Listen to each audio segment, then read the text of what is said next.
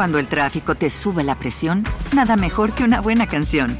Cuando las noticias ocupen tu atención, enfócate en lo que te alegra el corazón. Y cuando te sientas mal, un buen médico te ayuda a sanar. Sabemos que mantener tu salud es tu prioridad, también es la nuestra en Kaiser Permanente, donde trabajamos juntos para cuidar de todo lo que tú eres. Kaiser Permanente, para todo lo que tú eres. Kaiser Foundation Health Plan of the Mid-Atlantic Stay Inc., 2101 East Jefferson Street, Rockville, Maryland, 20852.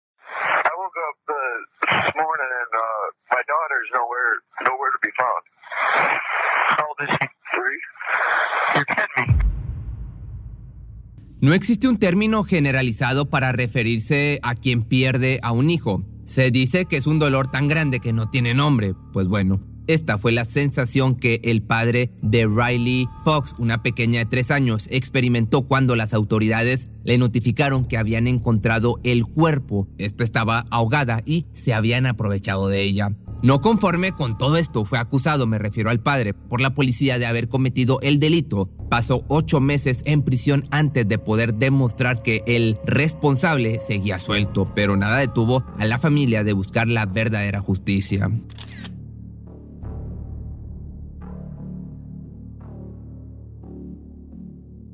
La familia Fox era muy conocida y respetada en su comunidad, pues había permanecido por generaciones en la comunidad de Wilmington, esto es en Illinois, en Estados Unidos. En el año del 2001, la pequeña Riley Fox abrió los ojos por primera vez, producto del matrimonio entre Kevin y Melissa, un matrimonio joven con la clásica historia de amor de películas, ya sabes. Al ser la primera hija del matrimonio, todos en la familia estaban encantados con la pequeña, especialmente su hermano mayor Tyler. Desafortunadamente, una noche la pequeña fue arrebatada de casa.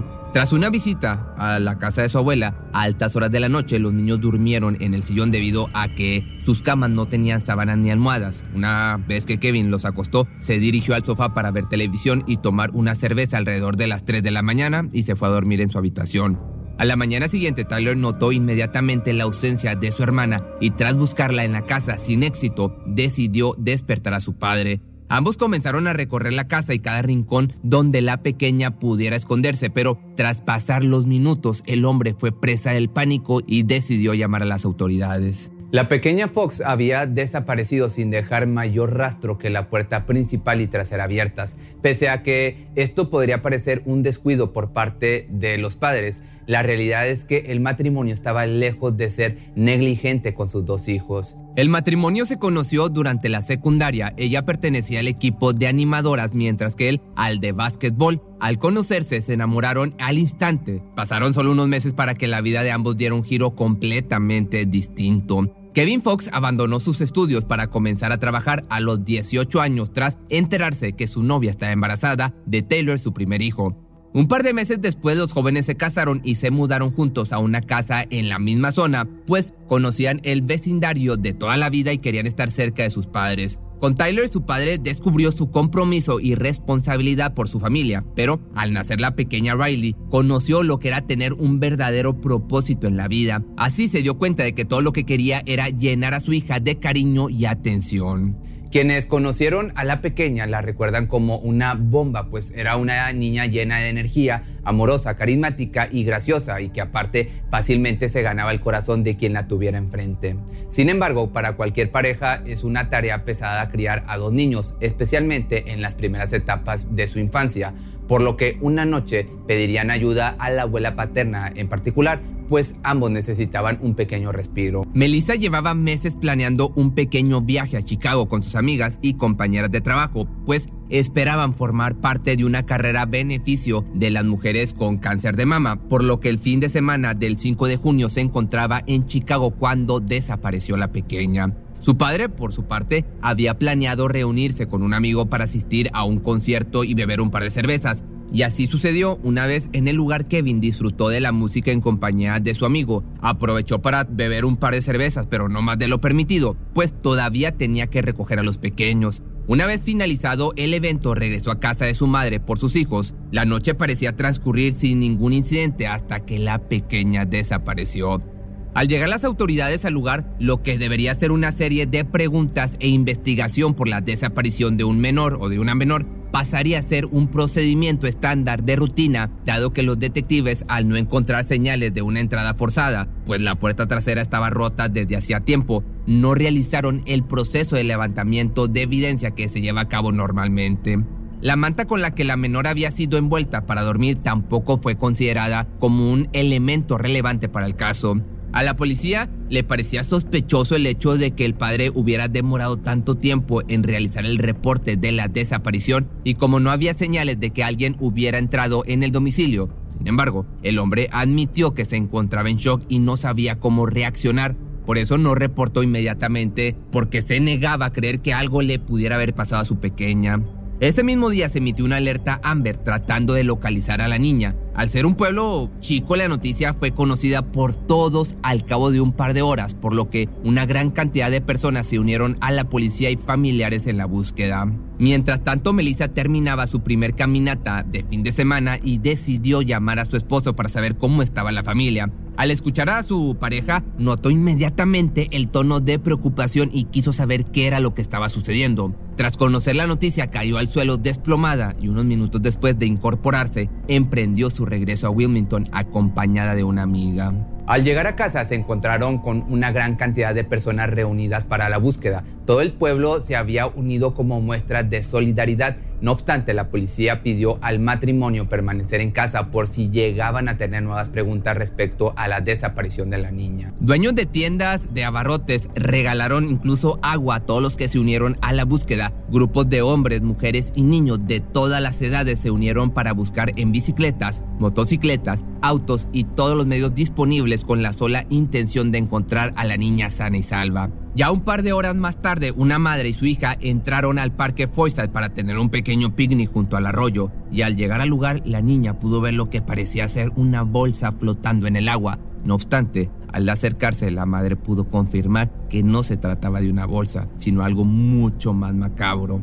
El cuerpo de la pequeña Riley Fox se encontraba flotando boca abajo en el río vestido con una pequeña blusa. Inmediatamente la mujer llamó a las autoridades. Al llegar, los detectives recuperaron el cuerpo del agua y pudieron apreciar a simple vista que la pequeña tenía la boca amordazada con cinta negra, al igual que en sus manos y muñecas se encontraban rastros de la misma cinta, además de presentar golpes no letales en la cabeza. Al confirmar su identidad, la policía se dio cita en el hogar de los Fox para comunicarles personalmente la noticia. No obstante, en ese momento también nació la sospecha de que el padre podría ser el homicida. Cuando llegaron a casa del matrimonio, las autoridades les pidieron que los acompañaran a la estación de policía, pero les pareció extraño que fueran trasladados en vehículos separados. Ante la insistencia de ambos por conocer la situación, 45 minutos llenos de angustia después, fueron llevados a una sala donde se encontraba el resto de los familiares y les comunicaron la triste noticia. Ambos, imagínate, rompieron en llanto desconsolados ante la pérdida, pues les era muy difícil concebir la vida sin la luz de sus ojos. Ya a la mañana siguiente la policía comenzó a inspeccionar la zona con la esperanza de recabar algunas pistas que pudieran conducir al paradero del responsable o del asesino. En el lugar encontraron un par de zapatos con la leyenda Evie en su lengüeta. No obstante, esto no sería el único descubrimiento que las autoridades pasaron por alto durante la investigación, entre comillas, pues ante la notoriedad que empezó a tomar el caso, la presión por cerrarlo se hacía cada vez más grande. De hecho, al funeral de la pequeña asistieron casi 6.000 personas, todos deseosos de mostrar solidaridad a la familia, pero ocultos entre los asistentes se encontraban los detectives, que ahora tenían la teoría de que era el padre quien se encontraba detrás de este asesinato, como te digo. Pero, por otra parte, y empeñados en comprobar su versión, las autoridades también decidieron interrogar al pequeño Tyler Fox, por lo que fue llevado al Child Advocacy Center, donde un especialista lo esperaba. La mujer parecía empeñada en que el niño incriminara a su padre, pues le preguntó en 168 ocasiones si Kevin había sacado a su hermanita de la casa la noche de la desaparición. A pesar de que la respuesta era que no, la entrevistadora seguía y seguía presionando al infante al punto de llevarlo al llanto y la histeria. La policía no parecía desistir en sus intentos por inculpar al padre, por lo que constantemente llevarían a la pareja a la estación para emitir nuevamente sus declaraciones. Melissa era constantemente interrogada sobre si creía a su pareja capaz de dañar a su pequeño, a su pequeña, pero la respuesta siempre fue un no contundente. De hecho, en una ocasión llamaron al matrimonio para pedirles que acudieran a la estación, pues hicieron un avance en la investigación, un supuesto avance. Al llegar fueron llevados a oficinas separadas y tras un interrogatorio de 17 largas horas, los detectives señalaron que el padre había confesado haber asesinado a la menor. Durante el tiempo que estuvo con los detectives fue sometido a agresión verbal y presión psicológica. Buscaban quebrarlo para forzarle una confesión. No obstante, la declaración señalaba que tal vez la pequeña se golpeó con una perilla y tras esto la llevó a acostar. En ningún momento se hizo mención de haberla movido del sillón. Al terminar este supuesto interrogatorio, los detectives acudieron con Melissa, como te digo, para informarle que su esposo había confesado el asesinato, presionándola para que aceptara la confesión y denunciara a su esposo. Ante esto, la mujer rompió en llanto, pero se negó a creer en lo que decía la autoridad, por lo que al día siguiente el padre se retractó de la declaración diciendo que había sido forzado a declararse culpable y presionado por la policía. Sorprendentemente, las cámaras de la sala de interrogatorio se desactivaron durante las 17 horas que Kevin estuvo ahí. Pese a los esfuerzos de la familia por probar que el padre obviamente era inocente, la policía lo arrestó y lo llevaron a prisión preventiva. Fue acusado de homicidio en primer grado de su hija, además de agresión, o sea, de que se hubiera aprovechado de ella. Una vez instalado en la penitenciaría, fue visitado por su hermano y su nueva abogada, una mujer llamada Kaylin Sellner, que había construido una gran reputación ayudando a probar la inocencia de hombres en situaciones muy similares a la de Kevin. Kevin me miró y me dijo, yo no hice esto, me engañaron. Inmediatamente ambos comenzamos a llorar. Lo miré directamente a los ojos todo el tiempo y supe que mi hermano no me estaba mintiendo. Esto fue lo que señaló Chad Fox, el hermano de Kevin. De esta manera transcurrieron ocho meses cuando la defensa del padre logró que la corte aprobara que el ADN recabado de la escena fuera analizado por un laboratorio privado. Al obtener los resultados comprobaron que la muestra parcial que encontraron obviamente no coincidía en lo absoluto con el material genético de Kevin. Pese a que los resultados comprobaron su inocencia, las autoridades no podían autorizar la liberación hasta que los resultados fueran revisados por los expertos, entre comillas, los mismos que no tenían la capacidad suficiente para analizar bien las pruebas. Les tomó ocho días revisar el documento para autorizar la liberación. Para este entonces, el hombre había perdido 10 kilos y mostraba marcas de golpes en diversas partes del cuerpo. Cabe mencionar que Kaylin Sonder fue un verdadero alivio para el matrimonio, pues no solo logró comprobar la inocencia del padre, sino que también presentó una demanda en contra de básicamente todos los que participaron en el proceso que llevó al arresto de su cliente, por lo que el alcalde, el sheriff y un sinfín de posiciones políticas estaban en la cuerda floja. La demanda llevó a un juicio donde se logró demostrar que la policía no había actuado de acuerdo al proceso durante la primera visita a la casa de los Fox. Además, la presión constante a la madre para convencerla de que su esposo fue el culpable, la entrevista mal realizada al pequeño Tyler y la presión que los detectives ejercieron a la hora de obtener la supuesta confesión. Tras escuchar las evidencias, el jurado deliberó que el matrimonio debería ser recompensado con 15 millones de dólares que tras llevar el proceso a una negociación de conciliación donde lograron obtener 8 millones asegurados como reparación de los daños. Pese a esto, la policía de, Wilmington mantuvo su sentencia de que habían actuado apegados a la ley. Desafortunadamente, pasaron años para que hubiera un avance en el caso y la población del lugar perdió completamente las esperanzas de encontrar al asesino. Pero finalmente, en el año del 2009, la agente del FBI, Lori Warren, tomó el caso e inició la investigación desde cero, partiendo por revisar los reportes policiales de la zona durante el día de la desaparición. Al analizar la información, pudo darse cuenta de que en la casa frente al hogar de los Fox se levantó un reporte de robo, las autoridades no dieron seguimiento a esta información, pero ahora ellos tenían a un primer sospechoso. Nuevamente, otro error de la policía se vio reflejado cuando esa misma noche atendieron un reporte por un intento de suicidio. Dentro de las notas policiales aseguran que el hombre que intentó quitarse la vida le dijo a las autoridades al llegar, ya encontraron a la niña y comenzó a vomitar hasta desplomarse. El FBI claramente estaba en la dirección correcta, por lo que al entrevistar a los vecinos y habitantes del sector aledaño dieron con una mujer que prefirió mantenerse anónima, que le señaló que un hombre con quien solía salir actuó muy raro durante los primeros días de la desaparición.